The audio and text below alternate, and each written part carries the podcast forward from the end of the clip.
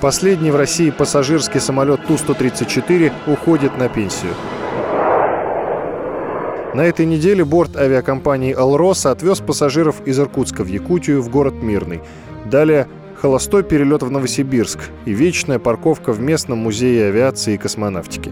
Более полувека 134-я тушка продержалась в небе. Первый полет был летом 63-го, а первый пассажирский рейс – осенью 67-го.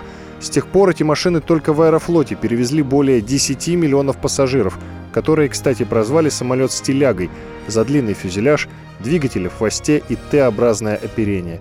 А еще его называли «свистком» за характерный звук работающих двигателей.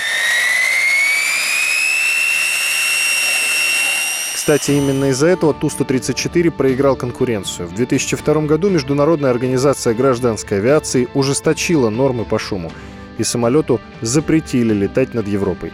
И все-таки он считается легендарным. И вот почему. Факт первый. За 23 года производства в СССР было выпущено 854 таких самолета, и это третье место в советском пассажирском авиапроме. При этом Ту-134 был самым массовым среднемагистральным самолетом. Факт второй. Это был первый советский самолет, сертифицированный по международным стандартам. Он всерьез конкурировал с Боингами и аэробусами в небе над Европой. И по словам историка авиации Николая Бодрихина, это была достойная конкуренция. У него, с моей точки зрения, идеальный планер, который можно было только дорабатывать, менять материалы, менять двигатели, и самолет был бы вечный. Небольшим количеством пассажиров мест для средней дальности линии – это идеальная машина. Факт третий. Это одна из самых надежных машин в СССР. За полвека в авиакатастрофах разбились только 75 самолетов Ту-134. Кстати, о его надежности говорит вот такая история. Во время испытательного полета, когда летчики отрабатывали переход на аварийное электропитание, заглохли оба двигателя. Самолет спланировал и благополучно сел на одно из водохранилищ в Подмосковье. А еще был такой случай. Во время одного из полетов в борт ударила шаровая молния. Летчики рассказывают, что она просочилась в кабину, пролетела мимо пилота в салон, где растворилась в воздухе. Некоторые детали оплавились, обшивка в месте удара была вся в крошечных дырках. Самолет также сел без происшествий.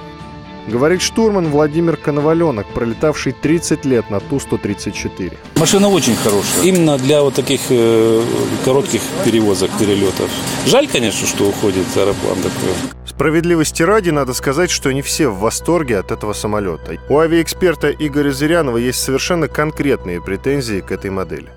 Самолеты Ту-134, как и Ту-154, не являются образцом безопасности. Каждая десятая машина была потеряна. Зарубежные аналоги, например, Boeing 727, имеют на порядок лучшие показатели. И дело тут не в надежности двигателей или конструкции крыла. Большинство катастроф произошло все же по вине экипажа. И это при том, что советская летная школа была одной из лучших в мире. Все дело в том, что сами самолеты были спроектированы так, что в исключительных обстоятельствах заставляли экипаж ошибаться. Факт четвертый. Одна из самых экзотических модификаций Ту-134 была сделана по заказу Министерства сельского хозяйства СССР для того, чтобы с воздуха следить за тем, что происходит с полями. И на этот самолет ополчились все, от председателей колхозов до секретарей ЦК КПСС союзных республик, потому что авиационная разведка показала реальное положение дел в сельском хозяйстве. Говорят, что это было одно из доказательств в знаменитом хлопковом деле, по которому в середине 80-х село за решетку все руководство Узбекской ССР.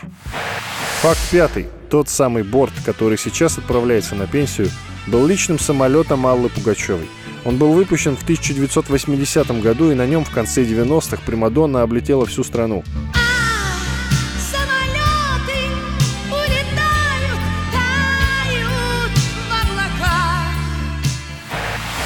И последняя любопытная деталь.